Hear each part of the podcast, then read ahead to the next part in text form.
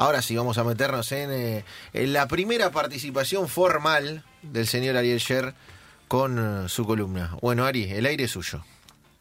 Es eh, la mayor propiedad que podía conseguir con un mercado inmobiliario deprimido.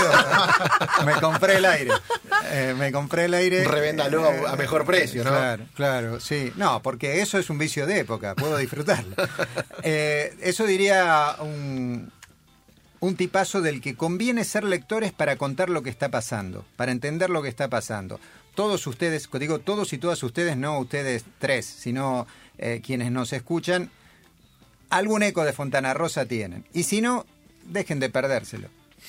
Está cerca, siempre está cerca. Por algún lado te entra, te llega. Sí, o puede llegarte. Hay un- una, una mirada, con cada uno de ustedes lo he charlado largamente, por la cual a veces decimos cuando nos preguntan, yo no soy de leer, yo no soy de comer risotto, yo no soy de eh, acostarme tarde. Uno no es, uno está haciendo.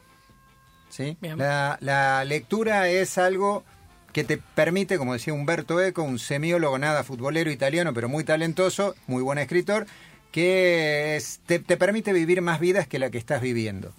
Por eso leemos a Fontana Rosa. Y además pues te permite explicar cosas de casi del día. Vos decís, si yo me leo el Quijote, vas a encontrar que hay formas narrativas que te quedan viejas. No le dice, ¿qué onda, Sancho? ¿Sí? Claro. ¿Qué onda, bro? Claro. No, ahí vos ya te estás quedando atrás, yo pues soy más joven. Pero, pero, pero es la mejor historia de aventuras de la historia. Un flaco, alto, tronado que está enamorado de alguien que casi no lo conoce y nunca le va a dar pelota. Y bueno, en eso se parece a unos cuantos de nosotros. Y eh, charla con un señor eh, que tiene obesidad, que no se trata y que eh, termina eh, fugazmente administrando. Nunca eh, dice, el colesterol. No, Nunca, no. ¿viste? Nunca dice. Ahora, la sociedad del Quijote y Sancho, eh, que, que fabuló Cervantes, es insuperable. Son el, el mejor de los dúos de la historia humana ficcionada. Porque a los tipos les pasan las cosas que nos pasan, nada más que con el trone que ellos tienen. Bueno, con los personajes de Fontana Rosa pasa eso y siguen explicando cosas. Vamos a pensarlos desde este lugar. El viernes murió Tito Pisuti. Gloria entre las glorias de Racing y del fútbol de la Argentina.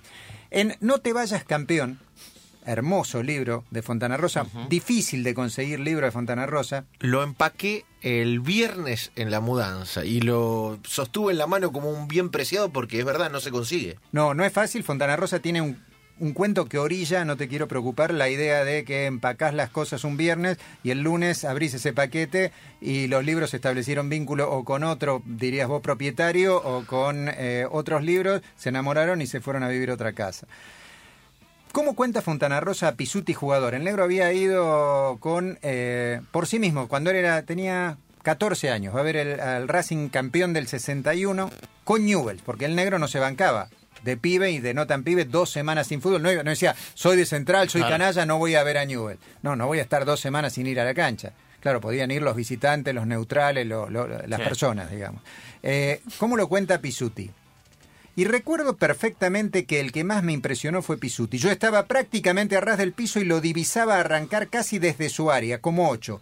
Y desde allá se venía, tocando siempre de primera, seco, preciso, simple, a los costados, atrás, adelante, la cabeza levantada, ordenando, hablando, gritando, indicando con la mano por dónde debía seguir el juego. Y nunca se quedaba parado. Y sigue contando. En estos días muchos preguntaban, hasta nos preguntaban, yo no pude verlo a Pisuti jugar, cómo, ¿Cómo jugaba, jugaba? Pisuti Claro. al fútbol. Bueno, el negro Fontana Rosa lo cuenta. Sigue y seguirá siendo actual. Hay más gente que lo vio y lo cuenta muy bien. Fontana Rosa también. Al día siguiente murió Robbie Resenbrink, Sí, el del palo. el del palo. El del palo. El, el gran jugador holandés, gran Que figura quedó en ese inmortalizado por esa jugada. Sí, para nosotros desde la mirada argentina sí. En estos días Matías Bauso, eh, un, un gran eh, narrador, Enorme libro el de Mundial 78. del Mundial, la historia oral del Mundial 78, rescató en, eh, hizo un hilo de Twitter con cómo contó Fontana Rosa eso. Fíjate si no parece estar contando él eh, a- despidiendo a Resenbrick. Veo una pelota cruzada, escribe el negrito, frente a los palos, pérfida y maliciosa. Pérfida, un adjetivo bien Fontana Rosesco.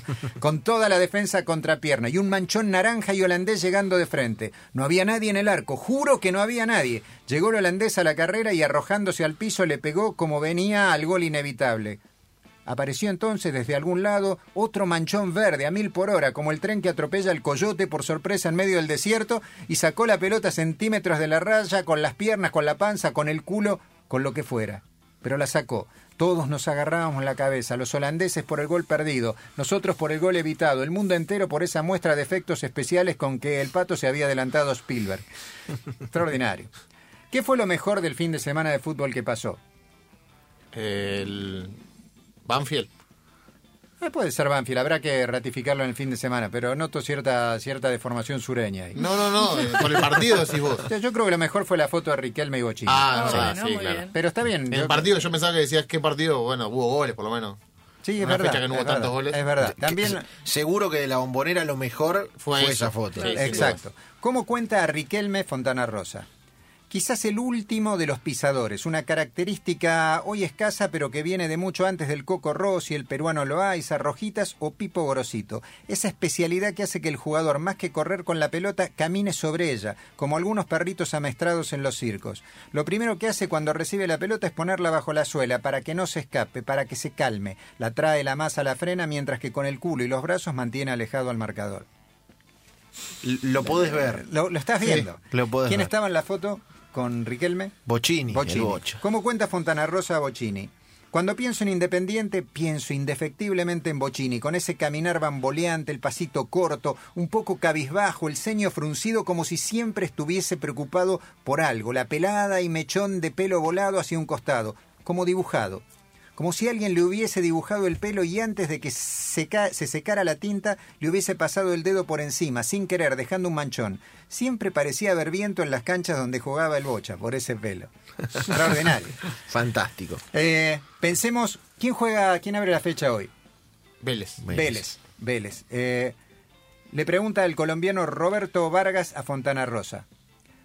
¿Por, qué en Rosario hay tan buenos futbolistas? Rosario está rodeado de muchos pueblos ganaderos y agrícolas que son conocidos como la Pampa Gringa, donde viven muchos hijos de inmigrantes. Entonces todos esos chicos del campo, con una base nutricional importante, tienen las condiciones para jugar al fútbol. Ejemplo de ellos son tipos como Batistuta, Heinze, rubios, grandotes que se pueden desarrollar bien el fútbol.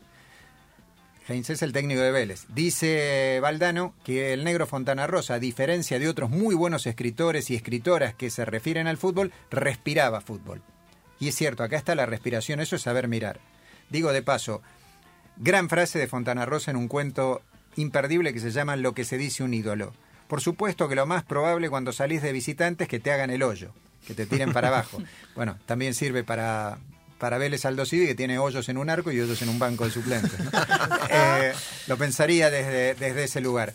Eh, una más, ustedes leyeron, digo para eh, pensarlo al negro Fontana Rosa en términos del escenario del presente. Quizás una de las entrevistas escritas en medios convencionales, tradicionales, que más nos impactó en estas horas es la charla que tuvo Cristian Grosso en el diario, publicada en el diario La Nación con Cristian Bacedas. Bacedas. ¿Cómo describe a Bacedas el negro Fontana Rosa? Fíjense si no se corresponde con las reflexiones de Bacedas en esa nota donde cuenta la, sociedad del olvido. Tal vez el perfil de este Vélez lo diera Bacedas.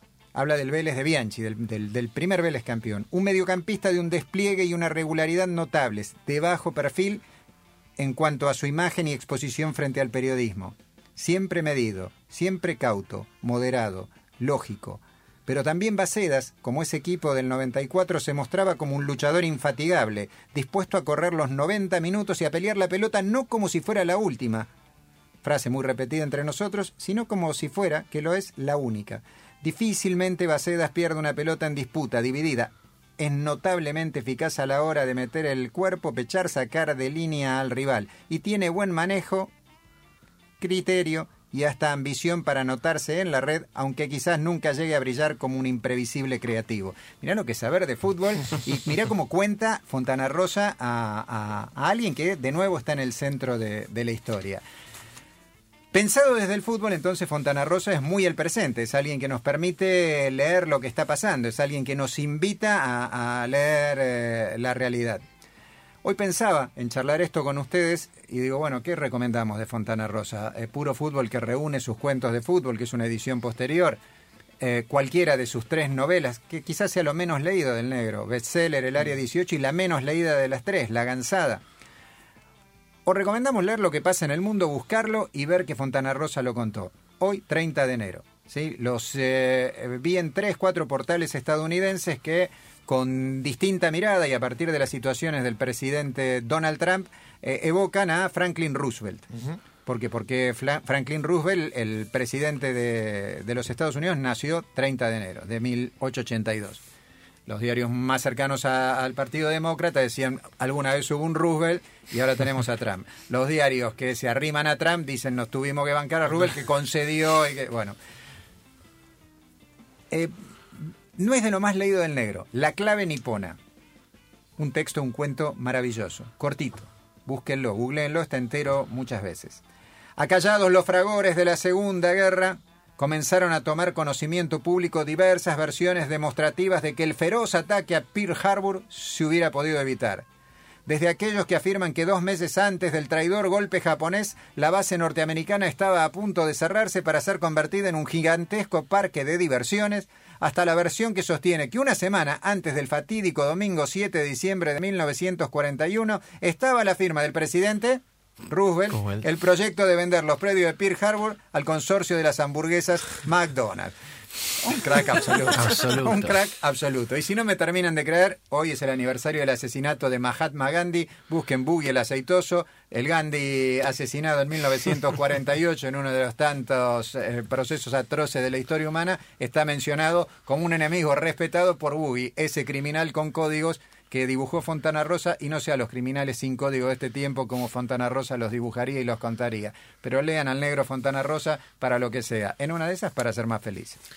Lo dice, lo cuenta Ariel Sher y nosotros nos lamentamos porque el tiempo, ese infame al que alguna vez Sacheri retrató también, nos dejó sin eh, los relatos del negro para las circunstancias actuales. A veces rescatamos algunos, como lo hizo Ariel, y por un rato soñamos y somos felices. Señores, hacemos tanda y venimos con más.